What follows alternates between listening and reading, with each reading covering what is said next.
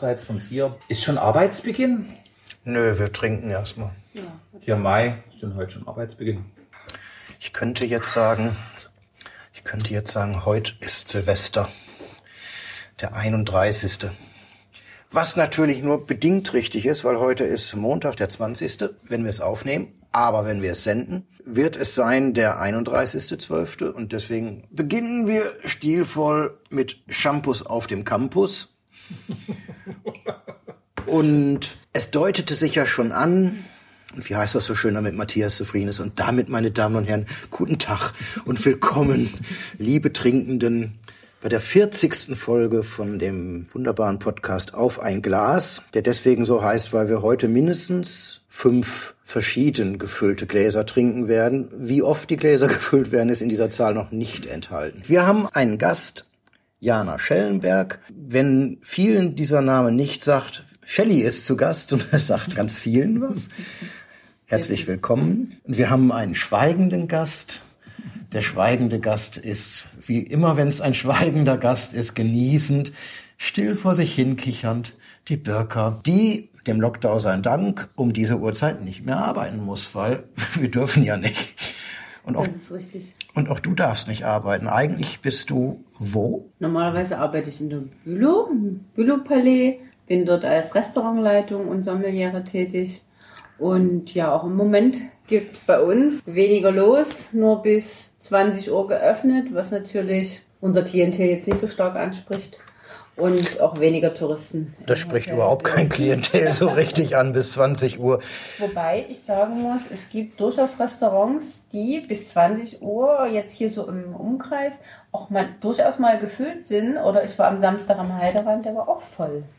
Also es so, wo viele Leute in der Nähe wohnen, aber nicht mitten in der Stadt. Mitten in der Stadt ist eine Totenstille und Leere. Das muss ich ganz klar sagen. Das ist mir jetzt mehrfach schon aufgefallen, auch wenn ich durch die Stadt einfach laufe. Ist furchtbar. Ja, das ist so, wie es ist. Wir wollen ja möglichst wir's wenig jammern. richtig. Arbeitsbeginn. Das klingt richtig gut. Zack. Klingt immer, als wenn wir zwölf wären. Genau. Mehr- wir von der Tristesse der Innenstadt mal zu den schönen Dingen kommen. Mehrfaches Das Anstoßen. äh, ist ja für mich auch mal wieder spannend. Wir haben jetzt schon tatsächlich 39 Folgen abgedreht. Eine lockerflockige Unterhaltung über das Thema Wein und das Leben. Wir kennen uns ja nun auch schon eine Weile. Ich bin ehrlich, ich weiß es gar nicht. gar nicht lang. Ich weiß auch nicht Aber wie lange, es- aber es ist wahnsinnig lange. Es ist mal wieder die äh, zweite Wickelstube vom Herrn Gräfe. Äh, nein, nicht Wirsching oder Adelmann. Es muss was mit Hoflößnitz zu tun gehabt haben. ja. Irgendwann wart ihr wahrscheinlich dann mal da. Wir Oder? waren irgendwann mal da Wir und wussten dann vorher waren nichts wir voneinander. nee. und dann waren wir tatsächlich auch bestimmt dreimal die Woche da. Dreimal die Woche da. Ne? Also auch Solche- mittags vor allen Dingen. Solche Gäste lobt man sich Ja, ja. auch mittags. Ich werde mich äh, nie, werd nie vergessen mit André Baldauf. Und ihr habt äh, dann immer eine schöne Weinempfehlung genommen. Und ihr werdet nie vergessen, Huber Chardonnay. Zum Mittags, da habe ich schon gedacht, ja, da hängt das Niveau hoch. und äh, es war ja schön, sowas anzubieten auf dem Weingut. Hat, hat, hattet ihr den Huber dort? genau, den Ja. Huber. Der Huber? Der Huber war da. Ja, wir hatten auch äh, nicht nur Huber, sondern auch andere Sachen. Es hat sich ja einfach ergeben, Hoflößnitz war noch nicht voll leistungsfähig. Wir haben Weine andere Winzer dazu genommen. Ja. Schuh, Ulrich und so weiter. Zu jedem Winzer eine kleine Geschichte. Und dann kamen wir irgendwann auf die Idee, vielleicht noch ein paar Deutsche dazu zu nehmen. Gerhard Roth war ja sozusagen geschäftsführender Gesellschafter. Tolles Bio-Weingut, genau. Daher kommt Aber er hat sich da auch nicht aufgedrängt in keinster Form. Ja, dann kam Adelmann und irgendwie sind wir dann sehr VDP-lastig geworden am Anfang. Richtig, richtig. Ne? Und äh, da gab es immer so ein Parallelsortiment, aber auch offiziell auf der Karte 40 offene Weine. Und das Schöne war, dass Gäste das nicht deshalb nicht nachgefragt haben, weil es keine Alternativen gab, sondern gesagt haben, ja, was, hier gibt's eh nichts. Sondern man hat schon was vom Hof probiert oder was aus der Region gesagt, komm, jetzt probieren wir mal Rheingau parallel. Einfach so und hat dann eine Entscheidung getroffen. Und das war dann immer, und natürlich spezielle Essenswünsche sind mir mal in Erinnerung. Also ich kann mich erinnern, Kohlenhydratfreies Speisen. zum Beispiel, oder Bratkartoffeln mit Remoulade war auch so ein Klassiker. Und am liebsten Hoflößnitzer. Ich sage ja jetzt noch, jetzt immer noch zu diesem äh, eingelegten Käse, dem Harzer Käse, dass es Hoflößnitzer ist. Aber es ist ja eigentlich wie nennt sich das Burger? Handkäse mit Musik. Handkäse mit Musik, ja. Und ich habe diesen Käse geliebt. Und da haben wir beste Weine dazu. Und ich habe meinen 30. Geburtstag gefeiert im Laden. Äh, Handkäse mit Musik ist mainzerisch, habe ich das so äh, verdrahtet als oder, oder hessisch oder. Gut, das ist äh, Vollratsschule, da sind wir wieder, sind wir Ja, ja. in der Wickelstube von Herrn Gräfe angekommen. Handkäse mit Musik, ich habe das immer nie verstanden, wie man das essen kann. Dann irgendwann habe ich es ohne Musik bestellt, mit einem Bier dazu, mit einem Pilz im Rheingau, ja schon sehr mehr als äh, fragwürdig und keck. Ja. Ähm, dann irgendwann kam ein süßer Kabinett dazu, weil der hat irgendwie meines Meinungs nach die Schärfe vom Zwiebelchen und so weggenommen. Und dann kam tatsächlich Graf Matuschka an mit einer Palette äh, 89er Riesling Spätlese, quasi unverkäuflich. Da hat er gesagt, wollte das zum Kochen nehmen. Und da haben wir angefangen, den Käse mit Wein einzulegen. Das war eigentlich die Geburtsstunde, so dieses legendären Käses. Und wir haben die Idee mit hierher gebracht und haben dann angefangen, diesen Harzer einzulegen in Weißwein. Das machen wir heute auch noch so. Das kommt ganz drauf an. Man muss den Käse anreifen lassen und dann liegt er circa drei, vier, fünf Tage. Und die legendäre Musik, natürlich die großen, schönen Gemüsezwiebelchen, Ja. die eher süß statt scharf sind. Die Spreewälder Gurken, die eben Biss und Säure haben und nicht aller Hengstenberg verässigt sind. Und das dann eben mit einem schönen Schwarzbrot und Butter. Und das ging da ganz gut ab Was für einen Käse nehmt ihr? ganz normalen Harzer. Ich bin auch ganz ehrlich, äh, am Anfang haben wir da Manufakturkäse Ja. genommen und ich sag's offen, wir kaufen ganz normalen Käse, den jeder Mann auch im Supermarkt kaufen kann. Es geht darum, wie du das machst. Also Okay. Ja. die Bürger guckt mich jetzt schon an und sagt, das ist unser Erfahrungsaustausch. Der muss zum Beispiel erstmal warm liegen. Ne? Er kommt ja aus dem Kühlregal, vier bis sechs Grad, also maximal sechs Grad gelagert. Dann muss du den erstmal einen Tag draußen liegen lassen, dass der Raumtemperatur hat. Und dann kannst du den einlegen in Wein und das Schöne ist, wenn man das richtig gut macht, bildet sich so nach drei, vier Tagen so eine homogene Masse. Und wenn man den dann mit dem Löffel rausholt, das klingt so ein bisschen wie wenn du einen Gummistiefel aus dem Morast ziehst, und diesen Ja. schlotzige, schmatzige. Also ich habe es versucht, auch mal selber zu machen. Es ist mir nicht gelungen. Und ich bin dann teilweise hier in den Laden auch und habe mir den Käse geholt oder damals eben Oben in der Weinstube. in Genau. der Weinstube. Also So fing das an. richtig. Das finde ich übrigens das Spannende insgesamt, wenn man Rezepte verrät, kann man ruhig machen. Die Leute können es ja zu Hause doch noch nicht. Weil so, so kleine Tipps und Tricks und kleine Sachen, die gar nicht verraten werden. Also beispielsweise, dass das ja nur bei Vollmond geerntete Milch sein darf. Ne? Oder war es Neumond? Ja, mit Oder, den Händen auf dem Rücken. Und ja, ja. unter Wasser. Ja, ja. Oder so ähnlich. Vom blinden Indianer. Ja, ja. Katholischen Indianer. Habt ihr, äh, du hast gesagt, du hattest da so einen speziellen Wein, der euch als Kochwein angeboten wurde. Hast war du, damals im Rheingau. ja, hast du jetzt eine spezielle Weinerfahrung oder ist es da Also wir nehmen offen gestanden gerne Müller-Thurgau aus der Literflasche. Okay. Kann ich auch gerne sagen, aus, vom Weingut Kiefer. Das ist eine richtig gute, solide Sache. Haben wir auch schon teilweise hier im Podcast quer verkostet. Da warst du auch ganz d'accord. Das ist ein ehrlicher, gut gemachter, im Sinne auch der Rebsortentypik äh, entsprechender Wein ist. Offen gestanden, einen totgeschönten Wein aus dem Supermarkt brauchst du nie nehmen dafür, weil es soll ja mit dem Käse eine Interaktion Mhm. Ja, ja, stattfinden. ja, ja. Ne? Eine Art Bakterien, Milchsäure, ja. Bakterien, die Hefen reagieren miteinander.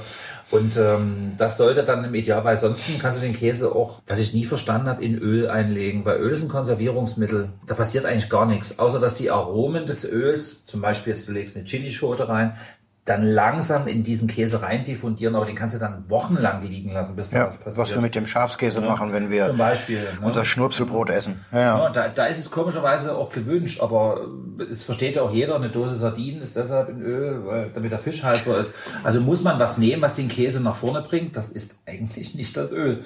Äh, Das Öl ist dann wiederum bei der Zwiebel ganz gut und bei der Gurke. Das bringt dann so oben drüber gelegt diese schöne Textur und da kann man mit dem Brot schön natürlich Hochdeutsch das Öl aufnehmen. Du meinst Ditchen? Ditchen, jawohl! Ist ja ein sächsischer Begriff. Und aufgestanden kann man da auch dieses wunderschöne Getränk dazu trinken, Schaumwein. Und natürlich immer was anderes als der Mainstream, wobei wir Genau. ja gehobener Mainstream sind hier im Laden. So. Und du bist immer noch so ein bisschen der Insider, so ein bisschen. Ne? Ja, wobei ich denke, wir haben jetzt Champagner von Egliorier, dass Egliorier schon einen besonderen Namen auch sich gemacht hat, gar nicht mehr so unbekannt ist. Und für mich immer eigentlich das Spannende war der Premier Cru Champagner, der aus 100% Pinot Meunier gemacht ist. Das finde ich wahnsinnig spannend, weil sonst hat man ja immer die klassischen Cuvées oder ein Blanc de Blanc. Und der ist aber wirklich 100% Pinot Meunier und äh, aus zwei Hektar, aus einer zwei Hektar Lage. Das ist für mich ein Champagner, der jetzt gar nicht unbedingt nur als Aperitif zu sehen ist, sondern wirklich auch ein Essensbegleiter. Ja. Das Besondere ist halt auch, dass er sehr lange auf der Hefe liegt, dass er im Holz ausgebaut ist, ein langes Hefelager hat und einfach dadurch auch von der Stilistik her jetzt eher sehr kräftig und intensiv ist und eben dazu auch ein schöner Essensbegleiter. Also den kann ich mir durchaus dazu vorstellen. Ja, das ist ja schon wieder das Thema, das ist immer wieder mittendrin. Ne? Langes Hefelager. Deutschland ist Weltmeister im Sektring, angeblich statistisch. Ich glaube, die meisten schütten sich das einfach nur in ihren Körper. Über Preise wollen wir gar nicht reden, der zu verzehrenden Sekte, ist ja ein Dauerthema. Ähm, Hefelager, ne? so, oder Meunier Schwarzriesling? Schwarzriesling, ja, genau. genau. Schwarzriesling. Oder auch Müllerrebe genannt. Ja. Ja, genau, die Müllerrebe. Aber ich habe damals ja noch Müllerrebe gelernt. ja, ja, Meunier ist ja genau. der französische Müller. Ne? Ja, sehr gerne natürlich. Ähm, der Körper nimmt es an und das ist ja das Spannende. Ähm, dann Fachfragen zur Sommelier-Weltmeisterschaft. Ist Meunier eigentlich eine Pinot-Rebe oder nicht? Und so weiter. Und du siehst äh, Fachkollegen dann auf der Bühne, ich sag mal, in diesem Punkt rumeiern. Chardonnay, Pinot Noir, Pinot Meunier. Das sind ja die Basissachen. Und in der Tat, es gibt ganz wenige Champagner, die eben zu 100 Prozent Richtig. Aus. Und das ist eben diese Spezialität und kommt ähm, aus dem Gebiet äh, Ambonnet, also aus mhm. dem Valais de la Marne. Und ja, für mich eben wirklich eine tolle Mineralität, aber eben auch wirklich Kraft, Power, so dieses, dieses Brioche, dieses bisschen röstige, nussige auch. Und trotzdem Säure, ganz präsente Säure, ne? sehr straight trotz allem. Lustigerweise ist das Rücketikett relativ hochdeutsch geschrieben. Mhm. Relativ, weil nicht, naja, gut. Lagerung auf Hefe 40, dachte ich mir, jetzt geht's weiter. Nein, Moor. Und dann Dégorgement, da haben sie jetzt das Deutsche verlernt. November 2018, soweit ist mein Französisch nicht. Mhm. Das heißt, der ist jetzt drei Jahre in der Buddel gewesen. Ja. Interpretiere ich das richtig? Ich habe heute auf MDR Kultur den verehrten Kollegen Schilling gehört, der über steigende Preise bei Rotkäppchen berichtete. Tatsächlich? Ja, wahrscheinlich jetzt 2,69 statt 2,49. Ich habe am Anfang nicht zugehört. Ich frage mich immer, wie die das machen, wenn man Sektsteuer... Ja, ja, das ist ja... Aber davon ab, da sagte er aber einen... Erklärst du dann mal. Da, da, er sagte einen Satz, da dachte ich mir, das würde ich gern heute Abend mit euch beiden besprechen, weil ich hätte ihm am liebsten widersprochen. Er sagte, Champagner, in dem Kontext kamen sie dann irgendwie darauf, seien ja nur frisch, solange wie sie da auf der Hefe liegen und danach würden sie spürbar abbauen. Da hat mir meine auch hier gelernte Lebenserfahrung gesagt, nee, das ist doch Bullshit. Also ich habe schon einige getrunken, die deutlich ältere Jahrgänge waren und mir vorzüglich schmeckten. Und ich weiß von einigen der teureren, wirklich teureren Champagner, dass die ja vor zehn Jahren gar nicht so richtig, richtig. in den Handel kommen. Absolut. Insofern dachte ich, das ist Bullshit. Es ist so, dass sicherlich ähm, Korrekt, ja. einige Kurzes, Flaschen, knappes Ja. ja würde ich auch so sagen. Ja, aber ich, es gibt ja es gibt ja Champagner, die werden auch wirklich lange auf der Hefe gelegen und werden dann degorgiert und äh, auf den Markt geschmissen. Aber ich meine, ich selbst habe auch die Erfahrung gesammelt, dass ich auch aus dem Keller zum Beispiel Champagner übernommen habe damals, wo ich angefangen habe in der Bülow, die auch schon ein paar Jahre gelegen haben. Und wir haben die probiert und die waren einfach genial. Natürlich musst du gut lagern, das ist ganz wichtig. Aber, und ich würde jetzt auch nie einen ganz einfachen Moet irgendwie 30 Jahre im Keller liegen lassen. Rotkäppchen. Das ist schon, das ist schon äh, elaborierter Sprachcode. Die meisten sagen Mö. Mö. Hast du auch genau. Mö? Also natürlich würde ich den keine 30 Jahre im Keller liegen lassen, das ist ganz klar. Aber gerade die, ja die, die Prestige-Champagner, hm. die brauchen einfach auch äh, Zeit und Luft dann auch um, um, um, also wenn man die dann auch öffnet, die brauchen dann auch Luft einfach, um sich mhm. zu entwickeln. Also und die Champagnerwelt hat sich auch verändert. Es gab Zeiten, da war frisch und fruchtig gefragt. Jetzt ist ja teilweise extra, also natürlich Brot Natur absolut angesagt. Es, es muss sehr, sehr geradlinig sein. Es sollte karg sein, viel Säure haben. Teilweise auch für mich manchmal ein Tacken zu viel, so diese äpfelige Säure. Aber die brauchen Zeit.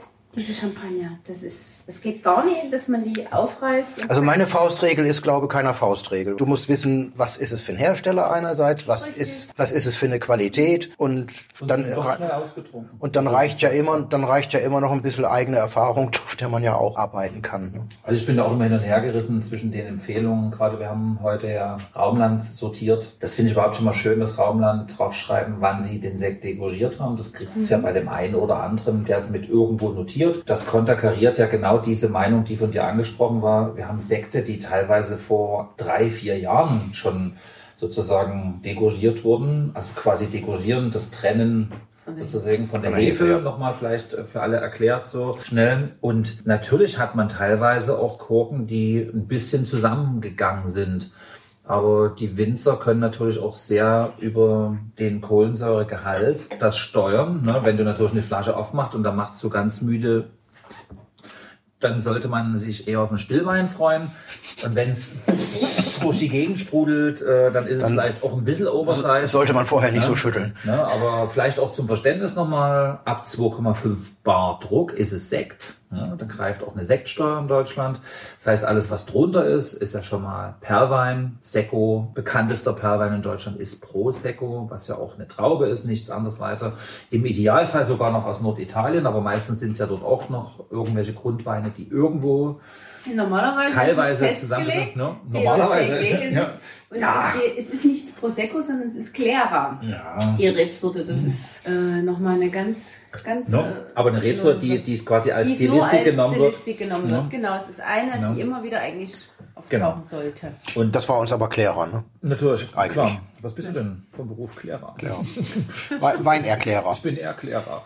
Oh, So, und dann, bitte ja, und dann, genau. Und dann hast du natürlich dann Sekte wie der von dir angesprochene Rotkäppchen, der natürlich auf circa 4, 4,5 Bar nur gedrückt wird. Und dann hast du Winzersekte, die 8, 9 Bar, was auch schon an der Flasche zu spüren ist. Wenn du eine Leichtglasflasche hast, Rotkäppchen sind Leichtglasflaschen, die halten gar nicht diesen Druck aus. Und wenn du diese Sekte so einstellst, dann weißt du natürlich auch, du hast ein langes Trinkvergnügen, das, Ja. was von dir angesprochen war, bei entsprechender Lagerung. Niemand oder die wenigsten haben Weinkeller mit dem Mikroklima einer Zisterzienserabtei. Aber ein Karton ist ja schon mal ein kleines Behältnis, wo man durch Nichtbewegen eine gewisse Kontinuität über den Jahrgang erreicht. Ganz Und, schlecht ne? ist in der Schrankwand unter Ja, der Lampe. Genau, Schrank oder in der Küche. Ich fand das immer Hinter der Heizung. Genau, Küchenbauprospekte, immer waren die Weine immer oben. Ja, ja das ist das beste Klima. Genau, da reift's richtig, weil in der Regel äh, 10, 100 oder noch mehr 1000 Euro kosten die Küchen. Rest, naja, sind meistens eher eine durchschnittliche Weinauswahl, die dort drin liegen, so sind Erfahrungen. Ja, ja.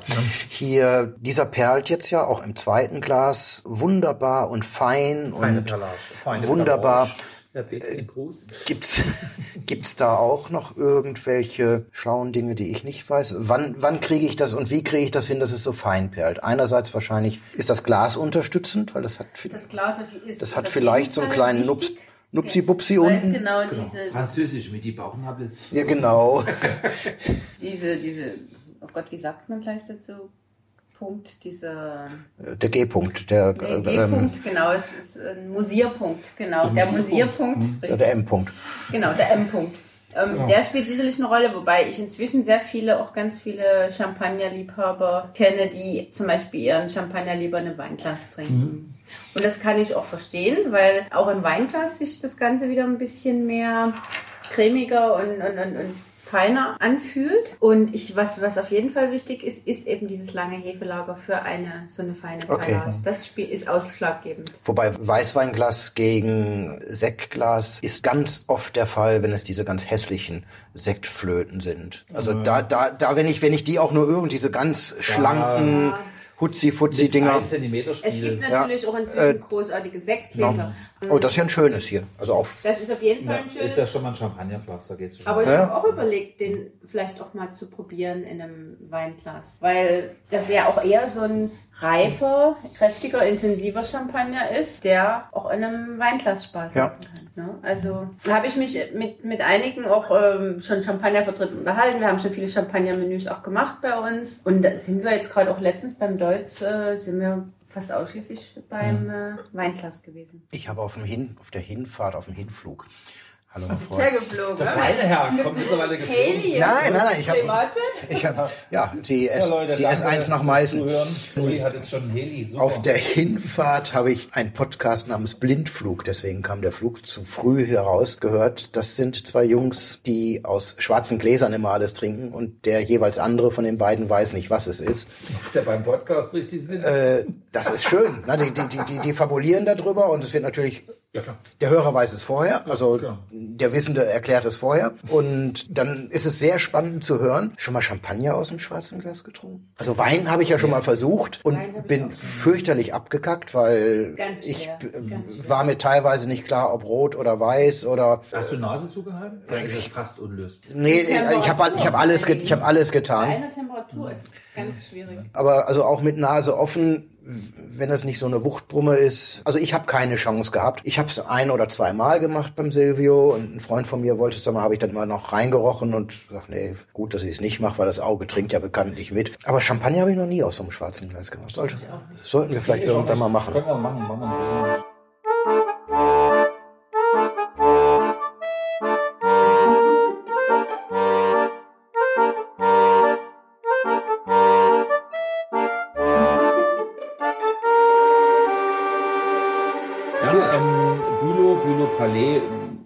Adresse A als Hotel, B Restaurant. Du hast irgendwann mal gesagt, ich mach Refa oder wie ist das gelaufen? Zu DDR-Zeiten habe ich gesagt, ich mache Kellner. Kellner? Re Refa wäre Restaurantfachfrau. Restaurantfachfrau. Genau, und ich habe ja, genau, ich habe noch angefangen, wirklich Frau. tatsächlich bei der HO zu DDR-Zeiten.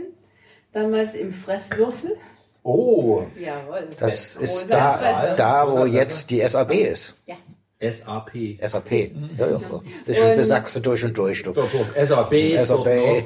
Aber ich hatte ein, eine wirklich gute Ausbildung, muss ich sagen, so mit Tranchieren, Flambieren am Tisch. Also es war, wir sind in alle Abteilungen Fleischerei, Bäckerei, damals hat man ja alles noch selber gemacht, die Kartoffelbällchen selber abgerollt. Erklär mal der Jugend von Dresden und dem Rest der Menschheit Was sowieso.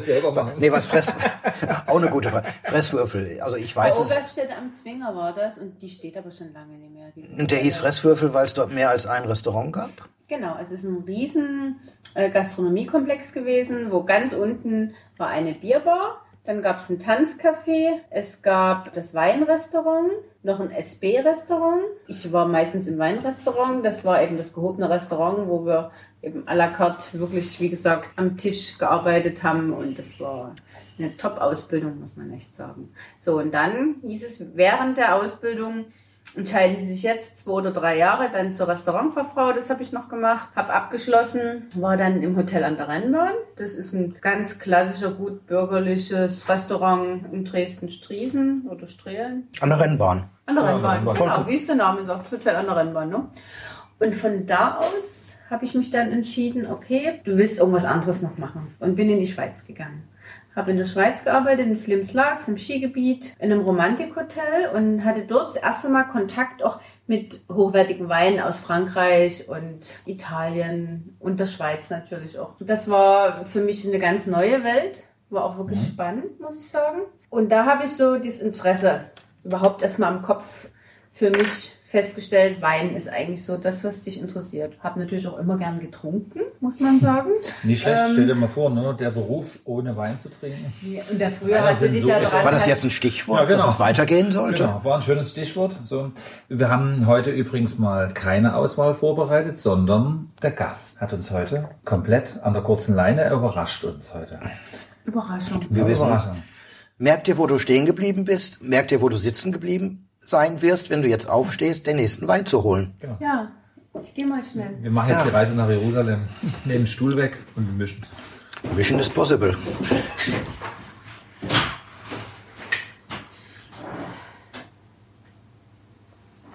Wir fangen mal mit etwas Leichterem an und machen dann mit etwas Schwereren weiter. Sie ist ja Lieblingsweine. Ja, ja.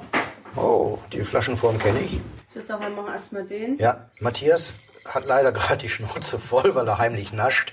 Äh, sonst, sonst, Ja. sonst hätte er also nicht beim Reden essen Kinders, eure, eure. Schule, eure gute. Nein. Sonst hätte Matthias nämlich gesagt, wir sind ja hier leider nur ein kein visuelles äh, Medium, sondern Ja, deswegen deswegen muss ich jetzt sagen, das ist eine kleine schlanke Flasche und Also neben mir ist alles schlank. das ist äh, alt alte Weisheit, Relativitätstheorie. Ne? Wenn man Janas Geschmack kennt, weiß man, das kann nur Zimmerling sein.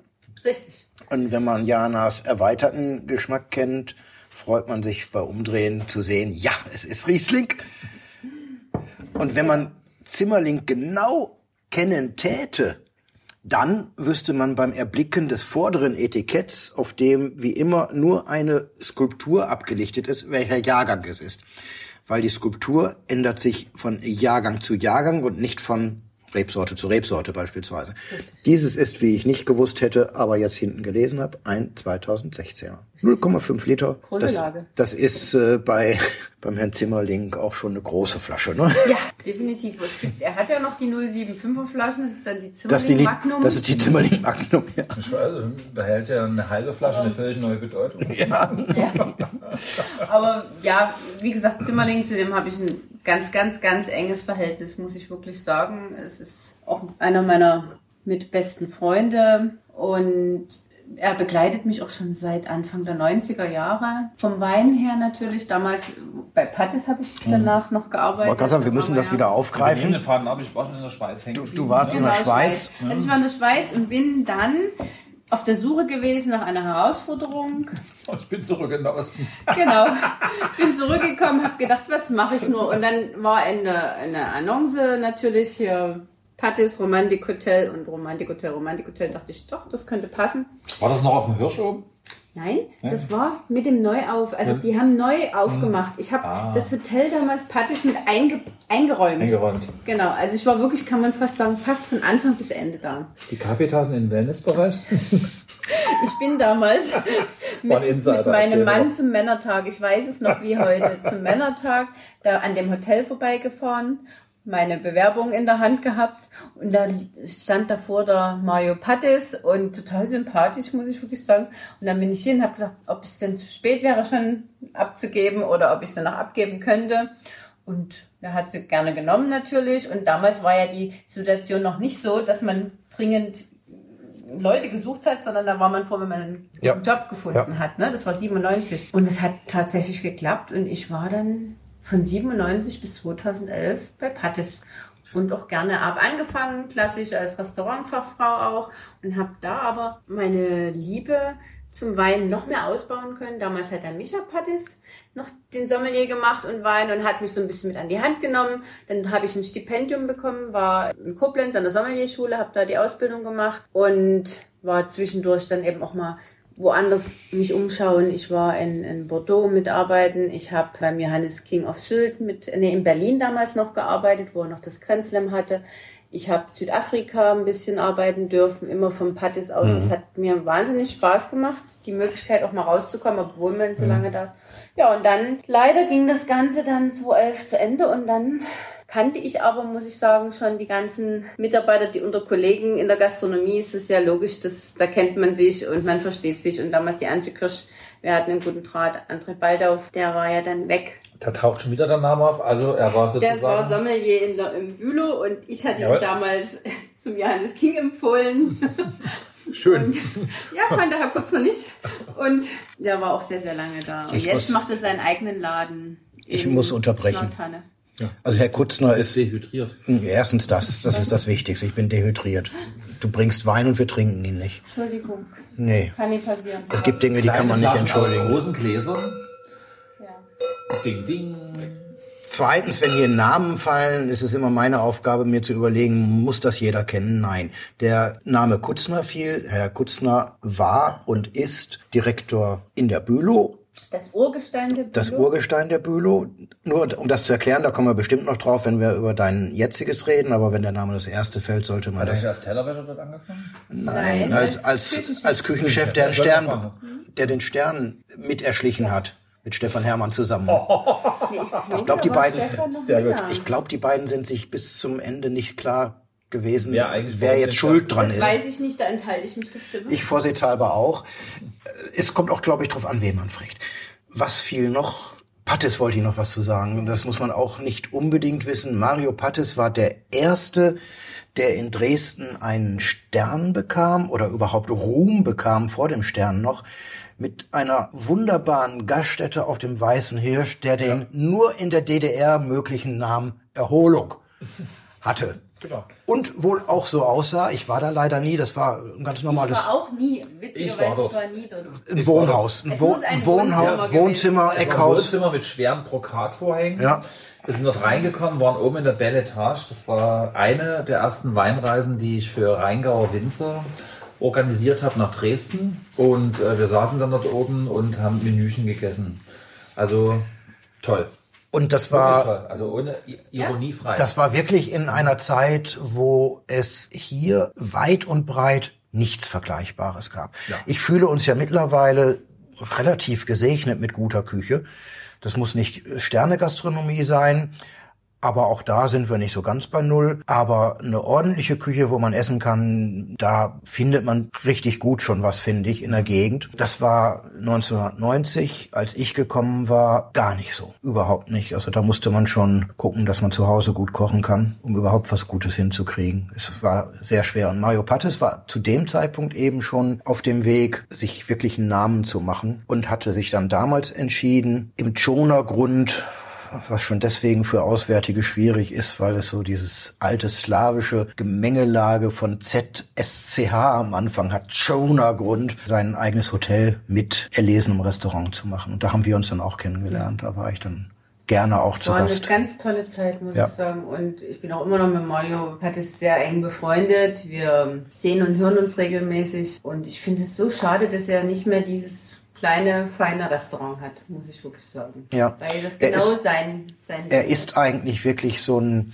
eigentlich ist er die, die, die für mich ideale Verkörperung aus barocken Dresden und moderner Handwerkskunst. Ja. Also er hat, hat auch sehr sehr. viel Modernes in sich, was er kann, aber er liebt auch das Barock-Opulente, auch in der Inszenierung. sehr klassisch auch, genau. Und sehr klassisch und schmecken tut's immer gut. Und was mir, da bin ich dann auch gerne dekadent. Also bei Mario Pattes kommst du unterm Löffel Kaviar nicht weg. Also es kommt Er hat immer, vor. Außen, immer Es- Kaviar, immer es außen gibt immer eine schöne kleine Gänsestoffleber. Er weiß, dass ich die liebe. Und Ja. dann wird die noch schnell in die Pfanne gehangen. Ja. Da bin ich aber auch wirklich Und wo, aber wo hast du das denn noch? Das finde ich so schön. Ja, und er ist, er ist auch einer derjenigen, die dem Gast jeden Wunsch von den Augen ablesen. Geht nie, gibt's nie bei ihm. Immer. Ja. Und er hat sich immer irgendwas einfallen lassen für die Gäste. Das finde ich, also so ein, auch eine kreative Art, auch im Kopf zu haben, immer irgendwas, was macht der, was ist der vom Beruf. Zum Beispiel Willi Dani war bei uns im Laden und da gab es eben mal einfach so kleine Burger, so mit Gänsestoffleber und so. Willi Dani ist Mr. McDonalds in Dresden. Ja. um nochmal eine Personalie abzuarbeiten. Genau. Ja. Alles muss ich wissen. Also das ich auch wusste ich jetzt es nicht. Wusste ich, ja.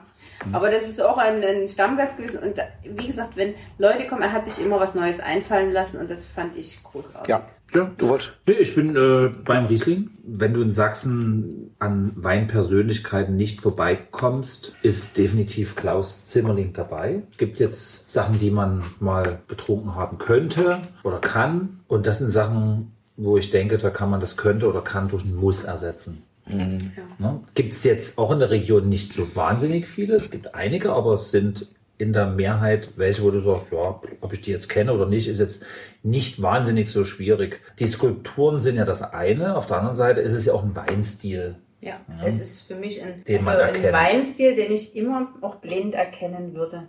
Die Weine von ihm. Darauf zielt jetzt die Frage auch Ja. hinaus. Genau.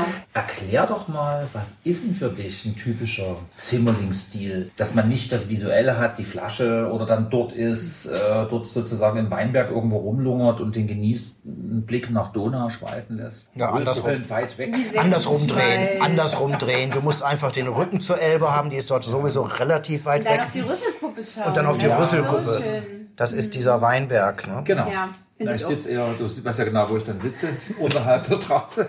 Ja, ja, genau. Schon im Ja, also der Weinberg, in der Wein Flachlage. Für mich, was für mich ganz typisch ist, also man merkt, dass er die Weine wahnsinnig lange hängen lässt, also dass er sehr spät liest und dadurch die Weine immer eine Wahnsinnskraft und Opulenz haben. Also für mich so auch, auch Man kann schon sagen barock.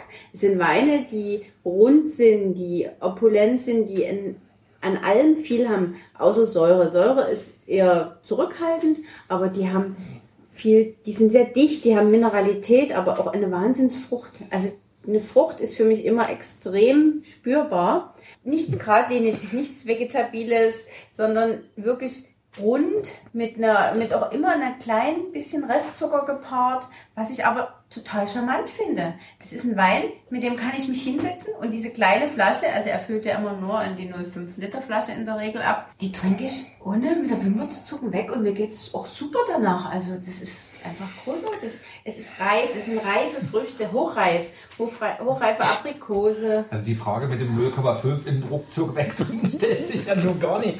Aber das Spannende ist, genau was du sagst, das ist eben, finde ich, eben nichts zum Ruckzuck wegtrinken, sondern es ist was so zum Ja, Inhalten. Ja, es, so, zum also Inhalt, es halt schon sehr lange nach. Ich brauche nicht sehr lange. Es so ist aber kein, Flasche. Ja, es ist ja erstaunlicherweise kein- kein, kein Widerspruch.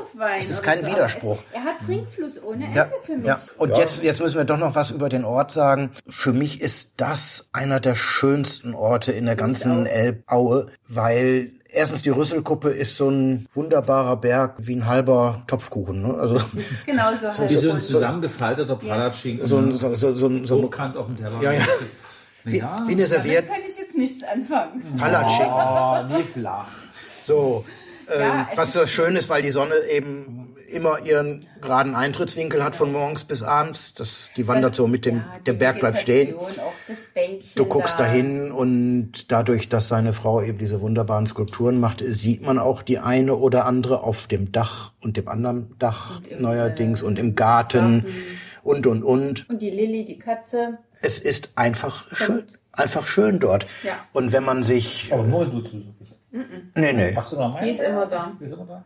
Und wenn man sich mit so einem Fläschchen, ich meine, das sind ja gerade zwei Glas, wenn du zu zweit da bist. Ne? Also insofern ist das wirklich schnell alle. Ja, sag ich. Er hat ja jetzt auch so ein Örtchen sich geschaffen, wenn man ganz hoch läuft, bis, also es ist wirklich schweißtreibend.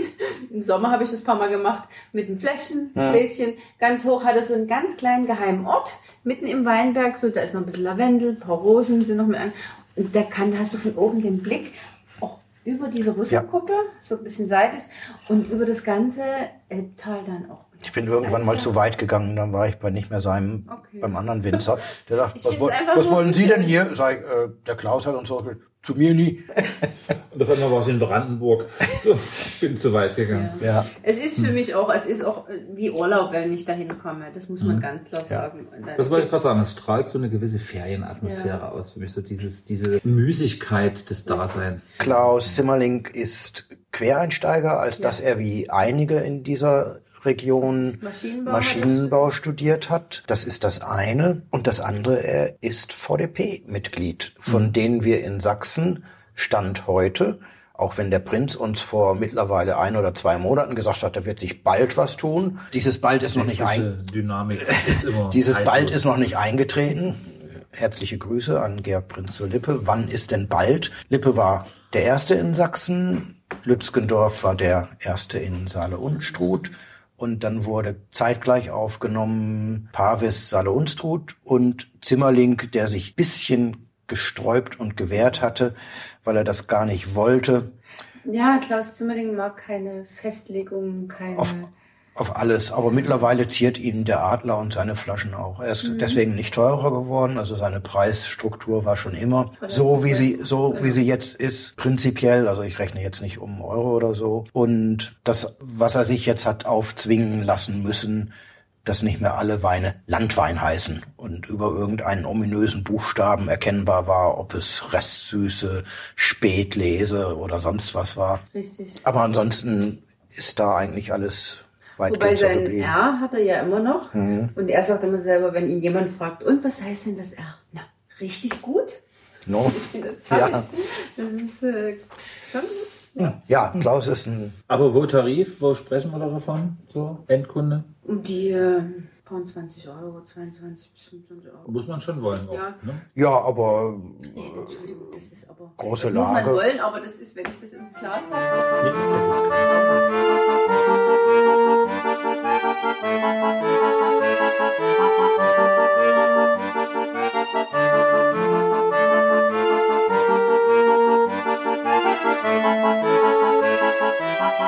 Müssten jetzt mal Burgund. Klassische Burgunder. zum Burgunder kommen, weil Es ging darum, genau, es ging, es ging darum, ich Magst meine, mal ein- die ich magst du mir mal einschenken? sehr gern mag. Schenk dir mal einen ein. Und dazu gehören halt Ein ganz, Schenk des ganz, Lebens. ganz klassische Burgunder. Das muss ich ganz klar sagen, das ist Mm, auch geil. eine Liebe von mir. Und Domaine Le Fleuve habe ich auch schon damals im Romantic Hotel Pattis kennengelernt und lieben gelernt und habe das dann eben auch in der Bülow weitergeführt. Habe auch selbst die Anne Le Fleuve mal kennenlernen dürfen und das war schon was Besonderes. Es, sind, es ist für mich ein Wein. Wir haben jetzt im Glas einen Bourgogne, einen ganz einfachen, ganz ein, eigentlich einen ganz einfachen klassischen Bourgogne, der aber einer der größten Raritäten ist, weil es nur auf knapp drei Hektar, glaube ich, angebaut wird und es gibt wesentlich mehr von den Lagenweinen Coligny, Chassagne etc. als von dem Bourgogne. Deshalb bin ich immer ganz froh, wenn ich da ein paar Flaschen ergattern kann. Es ist ein für mich mega klassischer Burgunder, eben klar, 100% Chardonnay, biodynamisch ausgebaut, also man weiß, Anne de Fleuve steht für das Thema Biodynamie, steht für Klaus auch jetzt, ne? Oder macht er nur Bio oder Biodünn? zertifiziert nur für Bio, Ja. aber er versucht das schon so ein bisschen Im Kopf ist er, Kopf- im Kopf ist er eher Kopf ist er Biodünn, eher ne? Ja. Biodünn, Genau. Ne? Und klare. Stiprian Klaus ist Zimmerling, ne? Klaus Zimmerling. Bio, Bio dünn ist kein schlanker Bio.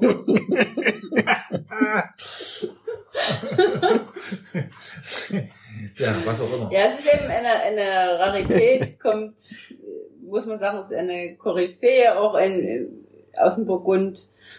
Beaune liegt, äh, das Weingut liegt direkt im Pouligny-Montrachet oder in der Gemeinde Pouligny-Montrachet. Und das Besondere ist eben auch, dass da ganz wenig Schnickschnack gemacht wird. Die Weine liegen eben eine ganze Weile auf der Hefe, werden in Holzfässer abgefüllt, wobei davon nur 10 bis 15 Prozent neues Holzfass ist, was ich sehr wichtig finde, weil es eben wirklich sehr traditioneller Stil ist, dass das neue Holz nicht im Vordergrund steht. Und der Wein liegt zwölf Monate im Barrik und wird dann vor der Abfüllung nochmal sechs Monate im Edelstahl zum Boden äh, gelegt. Und das ist für mich der Inbegriff von Burgund. Das sind Weine, die einfach auch wahnsinnig gut Weisenbegleiter sind und die vielleicht, es gibt sicherlich Menschen, die das sehr kompliziert empfinden, weil doch ein guter Burgunder viel Säure hat, aber ich persönlich finde es einfach nur schön.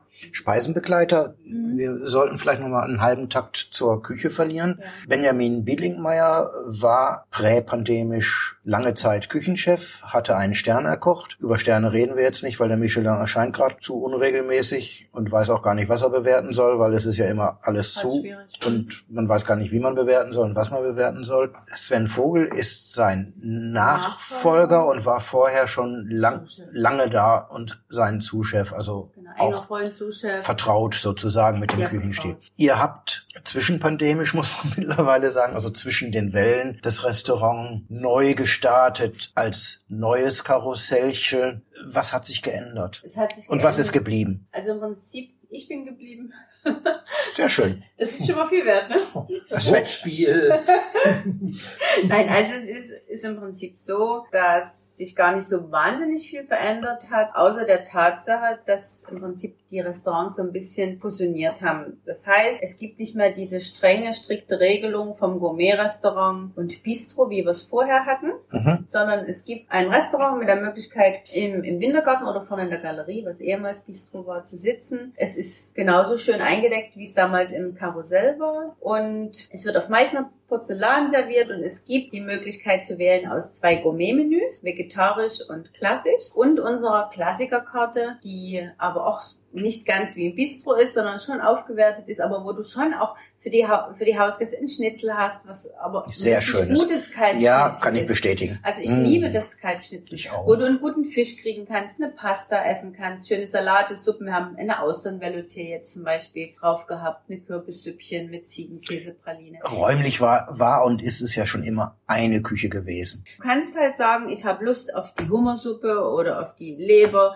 aus dem Gourmet-Menü, habe aber auch Bock auf einen Schnitzel im Hauptgang. Und das ist halt wichtig. Diese, diese Mischung auch, dieses nicht mehr dieses steife, strenge. Wir sind auch grundsätzlich vom Team her recht locker. Die Weinkarte ist geblieben. Es ist alles so geblieben. Es gibt nach wie vor auch Weinbekleidung zum Menü. Weinbekleidung, wozu auch immer man möchte. Den könnte ich mir sehr gut zum Schnitzel vorstellen gerade. Da muss ich jetzt nochmal nachtrinken. Sehr gut.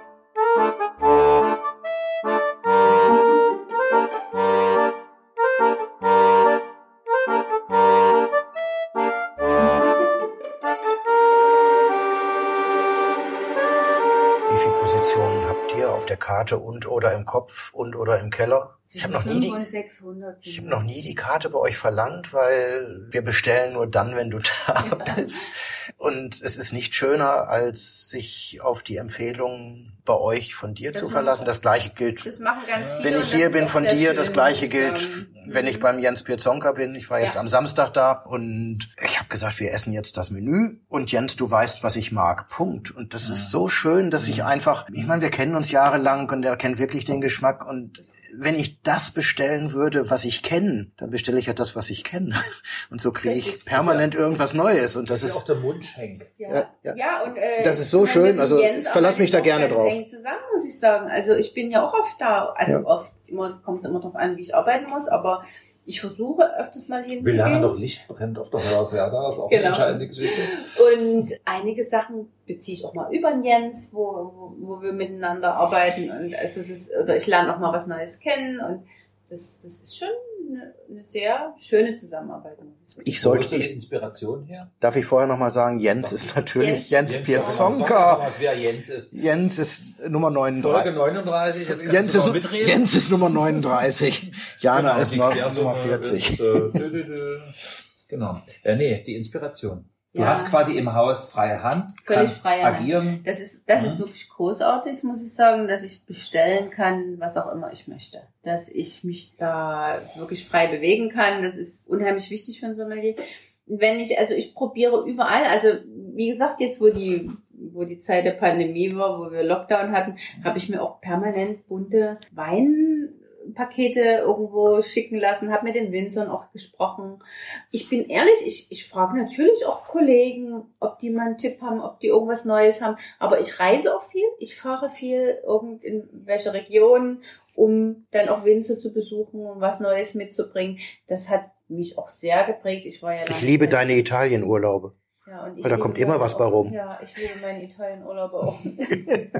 ja, aber ich habe in Südafrika gearbeitet. Ich bin ganz regelmäßig in Tramin unterwegs, um verschiedene Mhm. Winzer auch kennenzulernen und zu verkosten. Und was auch sehr, sehr schön ist und sehr spannend ist, es kommen auch junge Winzer direkt zu uns ins Hotel, die rufen an und sagen, möchten sich gern vorstellen natürlich. Und die dürfen auch alle kommen und dürfen alle ihre Weine vorstellen, weil ich das gut und spannend finde, einfach neue Sachen kennenzulernen. Und dann haben wir ja durchaus auch Weinveranstaltungen, wo man was, wir waren, wie oft waren wir zusammen auf der Prowein, das ist Mhm. einfach auch großartig, da holt man sich auch Inspiration einfach. Das ist, Prowein, liebe Leute von heute, war früher mal eine Ja. Weinmesse, Genau. Vor alten Zeiten auf der- Weinmessen, wo wir noch Messen besucht auf der haben. man sich traf. Das werden wir mal gucken, wann das wieder geht. Mhm. Oh. Das wird wunderbar da. Vielleicht jetzt wieder ein Riesenschlag zurück zum Burgunder. Wie kommst du an sowas? Hast du Händler, hast du Freunde, hast du Kontakte zu den Familien selber? So wie, wie läuft das? Wie muss man sich das vorstellen? also direkt zur Familie Live Live leider, habe ich Kind so. Ja, das sein können, weil du gesagt hast, du hast ja schon mal Ich habe sie mal kennengelernt, ja, Mhm. aber man, also ich bestelle das. Es gibt ja verschiedene Firmen, die auch wirklich Monopolvertrieb haben Mhm. für gewisse Weingüter. Und da, also da gucke ich genau, wo kriege ich das her, was ich möchte einfach. Das ist ganz wichtig. Aber gerade auch Burgund gibt's schon einige Weinhändler. Also gerade Burgund ist wirklich schwierig. Da gibt's Weinhändler, da kriegt man ein paar Flaschen zugeteilt und da kann man froh und Mhm. dankbar sein, wenn man die bekommt. Und auch in der Regel relativ hochpreisig natürlich. Aber es ist halt was Besonderes. Hast du das Gefühl, gerade wenn man Burgund hat, du hast ja auch große Namen schon genannt, sagen wir, sind ja alles nicht unbekannte Lagen in diesen großen Namen, dass es auch eine Menge Etikettentrinker gibt, was das betrifft. Was ich, Chassagne Montrachet, Ja, Batar. Montrachet, Also natürlich. weiß ich, Claude Bes und dü, dü, dü, dü. Also Etikettentrinker sind in der Regel trotz allem oft auch Leute, die sich schon damit auch auseinandersetzen. Ja. Und das finde ich spannend. Natürlich, es ist, ist, jeder hat seine Berechtigung, jeder Gast hat seine Berechtigung. Der Gast, der interessiert ist, der einfach Lust hat, was ähm, Neues kennenzulernen, sich beraten zu lassen. Das haben wir eigentlich im meisten Fall so. Aber jeder Sommelier freut sich darüber, Darauf wollte ich hinaus. Genau darauf wollte ich hinaus. wenn diese, genau diese Namen eben bestellt werden, Ja, weil ist doch cool, ich, oder? ich von mir aus empfehle nur, wenn ich weiß, der Gast möchte so etwas. Ansonsten empfehle ich jetzt nicht die teuersten Weine, sondern versuche immer gute Preis-Leistungs-Verhältnisse zu Mhm. empfehlen. Ich meine, das ist trotzdem noch ein tolles Preis-Leistungs-Verhältnis, aber es ist nichts, was man mal so eben empfiehlt, sage ich jetzt mal. Sagst du mal einen Restaurantpreis? Ja, um die 100 Euro. Das ist aber doch noch reasonable für den, oder? 100 oder 120, ja. Also ich weiß, dass der Puligny Morachet kostet 250, 275. Wie kommen solche Preise zustande? Ist es Nachfrage? Ist es fachliches Können? Ist es ein Mix aus diesen Das ist Sachen? ein Mix auf jeden Mix. Fall. Mhm. Das ist ein Mix. Also man muss ja dazu sagen, diese Weingüter sind ja nicht erst seit 1995 am Markt. Es ist auf jeden Fall auch die, Oder also es ist 2005. natürlich die, sie haben sich ein, durch eine Wahnsinnsqualität einen besonderen Ruf geschaffen. So. Und dann, durch diesen Ruf, ist die Nachfrage natürlich extrem hoch. Und automatisch steigt der Preis. Gut. Ich sag noch, ich habe jetzt vor kurzem meine allererste Flasche Romani Conti verkauft, wo ich stolz wie Bolle war, weil das ja schon irgendwie was Besonderes war. Und ja, also, Und sind wir im vierstelligen Bereich. ja, Mhm. Ja. 0,1. nein. Aber es ist 01 bist du knapp im Dreistelligen. Ja. das stimmt. Aber es ist schon, dreistelligen. ist was Besonderes auch für Knapp. mich. Ja, aber einen knappen man ja dreistelligen. sagen, ne? Also du Ja, ist schön. machst ja genau das sozusagen, was wir alle tun. Wir tun es gern. Ein Glas trinken. Ist nicht schlecht. Wenn wir dann sozusagen. Das sind dann aber liebe, das sind dann liebe Gäste. Das sind ganz liebe Gäste. Das ist zum Beispiel auch eine Sache, da möchte ich direkt mal wieder einhaken. Hak mal. Es ist eine Art von Gästen miteinander umzugehen, die gibt es nach wie vor. Es, wir würden nicht mal behaupten, dass es weniger geworden ist, Nein. sondern es gehört zum guten Ton, unausgesprochen. Man bestellt eine Flasche und man bietet tatsächlich, ich sag's mal jetzt abwertend, einen Schluck, es geht jetzt um ein Glas in dem Mhm. Fall, mit an, um uns, dich und alle anderen, Hm. mich teilhaben zu lassen. Also Das finde ich schon ist cool. Es, So ein ja, unausgesprochenes Gesetz, so ein Ding, ne? bei uns ist es aber so klassisch, dass Und- und ich grundsätzlich von jeder Flasche einen Probestück Ja. nehme. ja, gut, aber du weißt ja, dieses, es geht nicht um den Probeschluck. Es geht um die genau. Geste. Es geht um die Geste. Weil wir reden ja heute auch Geht das jetzt zurück? Und, also, nee, es, es ist erstaunlicherweise geblieben. oder ist das genau. geblieben? Ich finde auch Gäste, also ich kann mich überhaupt nicht über Gäste beschweren. Ich finde, dass wir tolle Gäste haben. Also muss ich sagen, bei uns Schön. bin ich sehr glücklich mit den Gästen. Gute Erziehung. Wahrscheinlich. Die Bülow, wie man hier immer sagt, war nach dem Taschenberg-Palais das erste große, noble Hotel in Dresden. Taschenberg mit erste Fünf-Sterne-Hotel Sachsens und kurz danach die Bülow und beide mit einem ordentlichen Restaurant. Ihr damals das deutlich bessere, aber auch Taschenberg mit Intermezzo war schon gut. Und das heißt, lange am Markt. Ihr seid dann ja umgezogen an den schöneren, größeren Platz, ohne das alte zu lassen. Das sage ich jetzt nicht, um auf der eigenen Schleimspur auszurutschen. Der Ralf Kutzner ist für mich der, der letzte große Grand Hotelier in dieser Stadt. Also der so dieses, Fall. der, der, der das so lebt, dieses Grand Hotel sein. Das war zu Taschenbergs Zeiten Günter Haug. Und er, Mario Pattis hatte einen ganz anderen Stil. Das wäre also nie Grand Hotelier gewesen. Der war immer ein wunderbarer Gastgeber, mit und durch euch auch. Aber dieses große Hotel führen eigentlich schon fast eine Nummer zu groß für eine Stadt wie Dresden. Also so Weltflair auszustrahlen als Hotelier. Da ist nach dem Weggang von Günter Haug, haben das seine Nachfolger für mich alle nicht so erfüllen können, ohne dass sie schlecht waren, aber die haben nicht mehr dieses, diesen Esprit gehabt. Mhm. Und Kutzner hat den nach wie vor. Der ist immer noch für mich jemand, der so was ausstrahlt, was Absolut. So zwischen Und es ist 19., auch ein- 20. und ein- ein 21. Geschäft, Jahrhundert äh, changiert. Ich bewundere das immer. Ich bewundere das immer. Das, dann, dann hat Die man Gäste lieben ihn auch. und dann hat man aber auch, dann hat man solche Gäste, weißt du? Dann das ist so, dann ist es nicht mehr das große Hotel in der Stadt, sondern dann ist es halt das Da werden die Leute Familiengeführte. wirklich alle mit Namen angesprochen. Ja. Das ist einfach Ja. so. Man kennt die Gäste. Das ist, das ist halt. Da bin ich sehr altmodisch. Ich finde das schön. Ich bin auch ein bisschen konservativ.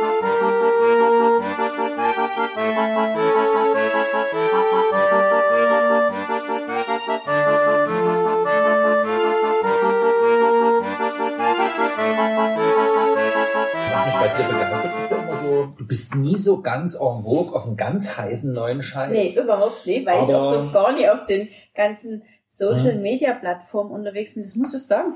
Manchmal denke ich auch, mein Gott, bist du wirklich altertümlich, weil ich so gar nie das Ganze verfolge und ich verpasse da sicherlich auch manchmal Trends. Aber es gibt mir trotzdem für mich mehr Zeit. Letztens der Jensi hat seine Freude kundgetan, wie schön es ist, klassische Weine auszuschenken. Genau. Ne? Und wenn ich das jetzt mal so sehe, du, Jens, Silvio als Beispiel. Dennoch ist mir jetzt langsam klar geworden, wir haben in dieser Stadt tatsächlich nie den ganz heißen Scheiß, aber schon eine immense Bandbreite. Ja. So, Ja, das aber ist ja man- schon mal ja, faszinierend. Ne? Wir haben auch- Weltoffenheit genau. im Sinne der vielen Facetten, so, was auf den einzelnen Karten ist. Und trotzdem ist es irgendwie auch immer so eine ganz solide Basis. Nein, aber das heißt ja nicht, ich, ich zum Beispiel habe ich auch immer in meinen Weinbegleitung gerne einen, einen Orange oder einen Natural Wein dabei, habe auch oft mit Sake gearbeitet, wobei ich For heaven's musste,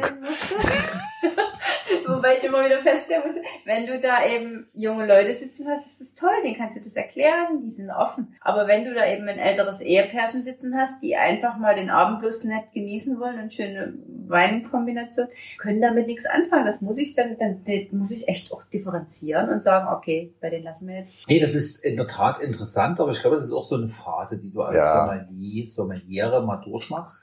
Mir fällt ja das Chassat ein. Verlukter. Ja, Aktuell noch bei Lea Linster, Aber bald äh, demnächst- in München zu finden. demnächst in Und München. ähm, Der war mal bei, nee, nach Jens, Bienen beim. Stefan Hermann im Bienen Beluga. und der hatte auch mal so eine Sake-Phase, so, da war das Ja. alles so. Und ähm, ja, Ich habe es einmal probiert Mhm. und äh, zu manchen Sachen, gerade wenn du viel mit Umami arbeitest, ist, ist es spannend. Aber das Problem ist, dass du das Getränk bekommst du und du willst ja auch vorher schon mal verkosten. Und so pur ist es eben einfach nie jedermanns Geschmack. Das muss man ganz klar sagen. Mhm. Und dann frage ich mich, wie in Berlin oder sonst wo, so diese Orange-Weinbars so ploppen und äh, so in sind. Ja, Berlin ist ja so ein, so ein extra Ding. Also da macht man ja vieles, weil die Karawane permanent weiterziehen muss.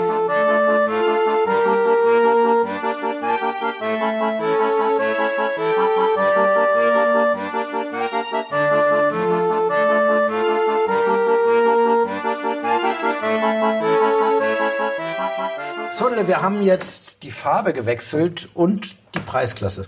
Richtig. Sind wir zu sowas ganz profan gekommen, einen ganz klassischen Chianti Classico. Mario ohne Pattes, aber Primo. Primo, genau. Und ich muss dazu auch die Geschichte erzählen, weil das ist echt witzig.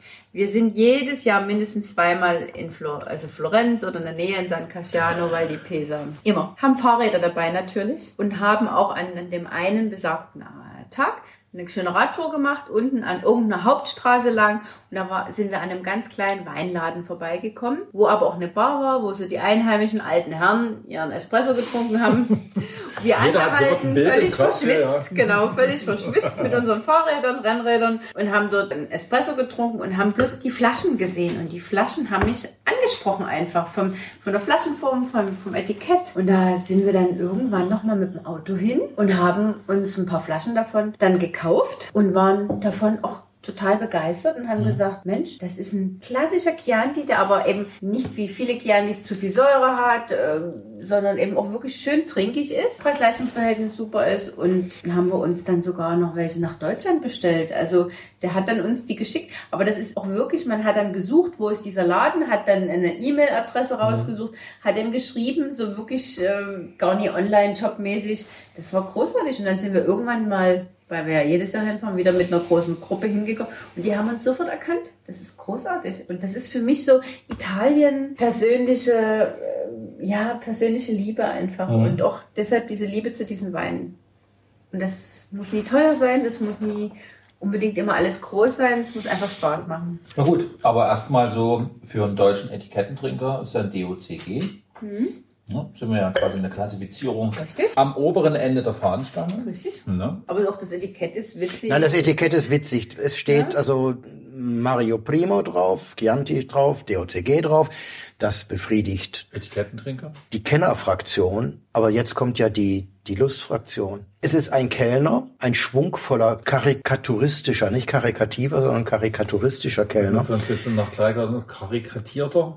der die Flasche balanciert und dann hochhebt, um sie, ach, ich würde jetzt sagen, schon einen sehr schlanken, ranken, aber eher miescremigen, aber dennoch Kunden, der das Glas viel zu hoch hält, nämlich in überdimensionale große Nasehöhe, einzuschenken. Ein schönes Etikett auf dunkelrotem Grund. Oben steht drauf, und das ist das Thema, was ich spannend finde, weil wir da ja so oft scharf daneben liegen. Kühl servieren, 10 Grad. Das ist aber auch absolut das, was ich Und das liebe. ist wunderbar, Richtig. weil das macht kaum einer. Ich bekomme regelmäßig Ärger, wobei es gibt zwei Fragen. Es gibt natürlich wirklich, die sagen, ach super, endlich mal ein Rotwein wohl temperiert.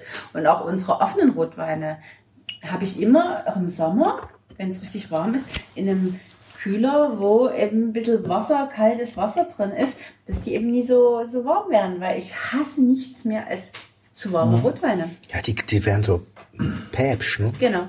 Aber es gibt natürlich auch Gäste, Also, die sagen, der ist viel Kannst zu du mal. Päpsch erklären, bitte? Das ist ja eine schöne Weinbeschreibung. Ich finde, schöne Weinbeschreibungen sollte man so stehen lassen. Genau, Päpsch. Lätschig. Ja, aber nur so. Jetzt kommt, dann- würden jetzt Kunden sagen, Mensch, der ist aber hell. Finde ich nie für ein Sangiovese.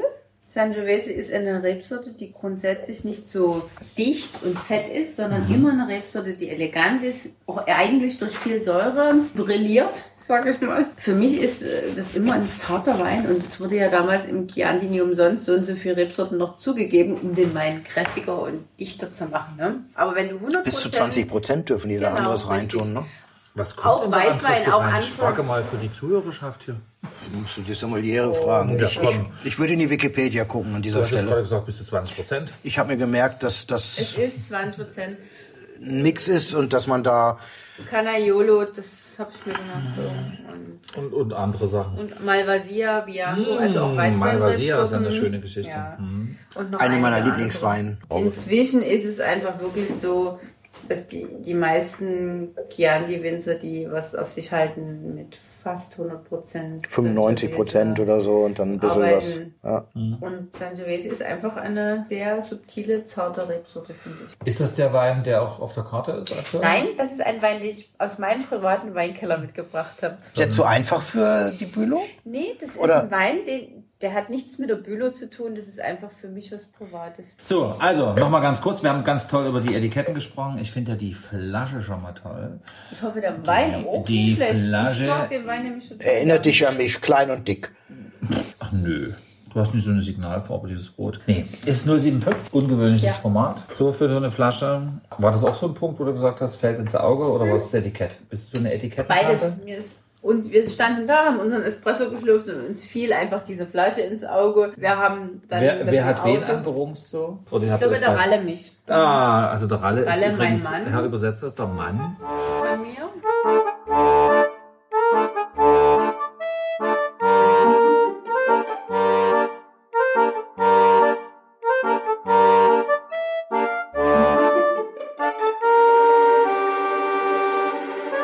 Schön. Ähm, kann man da nochmal drüber nachtrinken? Oder? Kann man immer. Okay. Nö. Damit wird die kleine Probe sozusagen beendet. Nein. Ich wollte noch mal fragen, ihr könnt ja schon mal weitermachen. Ich würde gerne bei dem Sangiovese bleiben. Nee, der ist auch schön. Ach nee, das ist auch schön. Damit haben wir es schon wieder aufgelöst, ganz geschickt. Ja, was haben wir denn jetzt? Rotwein. Wir haben Rotwein, das erkennt man klar an der Das Farbe. ist natürlich eine tolle deutsche Nase. Deutsche Nase finde ich, Einmal, na klar. Finde ich geil. Ich meinte aber deutsche Nase ganz bewusst so im Sinne der Vollmundigkeit, sofern man das nasal überhaupt sagen darf. Wobei trotzdem ein sehr eleganter Wein ist. Ja, also elegant fand ich jetzt den Vorgänger. Hier haben wir schon ein bisschen mehr. Ja, aber Ja. trotzdem, ja, in der Nase. Aber In der Nase. probieren wir. Das ist natürlich schon. Wir haben jetzt äh, Alleine der Blick. Blaufränkisch. Richtig. Schlimmer noch, Lemberger. Lemberger. Ich sag jemandem Lemberger und er sagt, Uah. sagt jemandem Blaufränkisch, sagt, oh ja, Keck Frankisch, wow. Wie kommt das? Probier ihn mal, dann wirst du Keck sehen, Frankosch dass ist er ja schon- wesentlich ja, Möchte noch nie probieren. subtiler ist. Ich möchte noch ein bisschen riechen. Hm, kannst du Amarena Kirsche riechen. Ich Aber denke du an wirst überrascht Eisbecherzeiten, längst vergangener Zeiten. Oh. Wir haben ja so oft über das Ahrtal gesprochen. Eins meiner schönsten Erlebnisse bei damals noch Werner Meierneke, nicht einer seiner beiden Töchter, war, dass wir zu einer Weinprobe dort waren und neben mir saß jemand und machte dauernd diesen hier. Ich muss jetzt wirklich mal das machen, was ich dir immer verbiete. Ach so. Er schwenkte das Glas, roch rein und sagt, wenn mir der Arzt mal das Trinken verbietet, den kaufe ich mir, um zu riechen. und Das das, ist das ist so, das ist so passend für, für seine Essweine. Oh, das ist schön. Du hast ja noch nichts zu dem Wein gesagt. Ich sage jetzt erstmal, für einen 18er, da kann man noch eine Weile warten. Könnte man warten. Ist ja auch der Top-Wein von Sultan. Sultan Heimat, Familienbetrieb, mit seinen Eltern zusammen macht er diesen Betrieb. Im Süden Ungarns, so, das sind so Donaudelta, also so Donauberge auch, also wirklich bergig, hügeliges Gebiet. Dort wurde früher mal der Kadaka angebaut. Er selber hat auch Kadaka. Ich selber habe schon von, von ihm auch Kadaka probiert und es war auch spannend. Aber für mich Blaufränkisch, also Keckfränkisch ist sehr ähnlich dem Spätburgunder.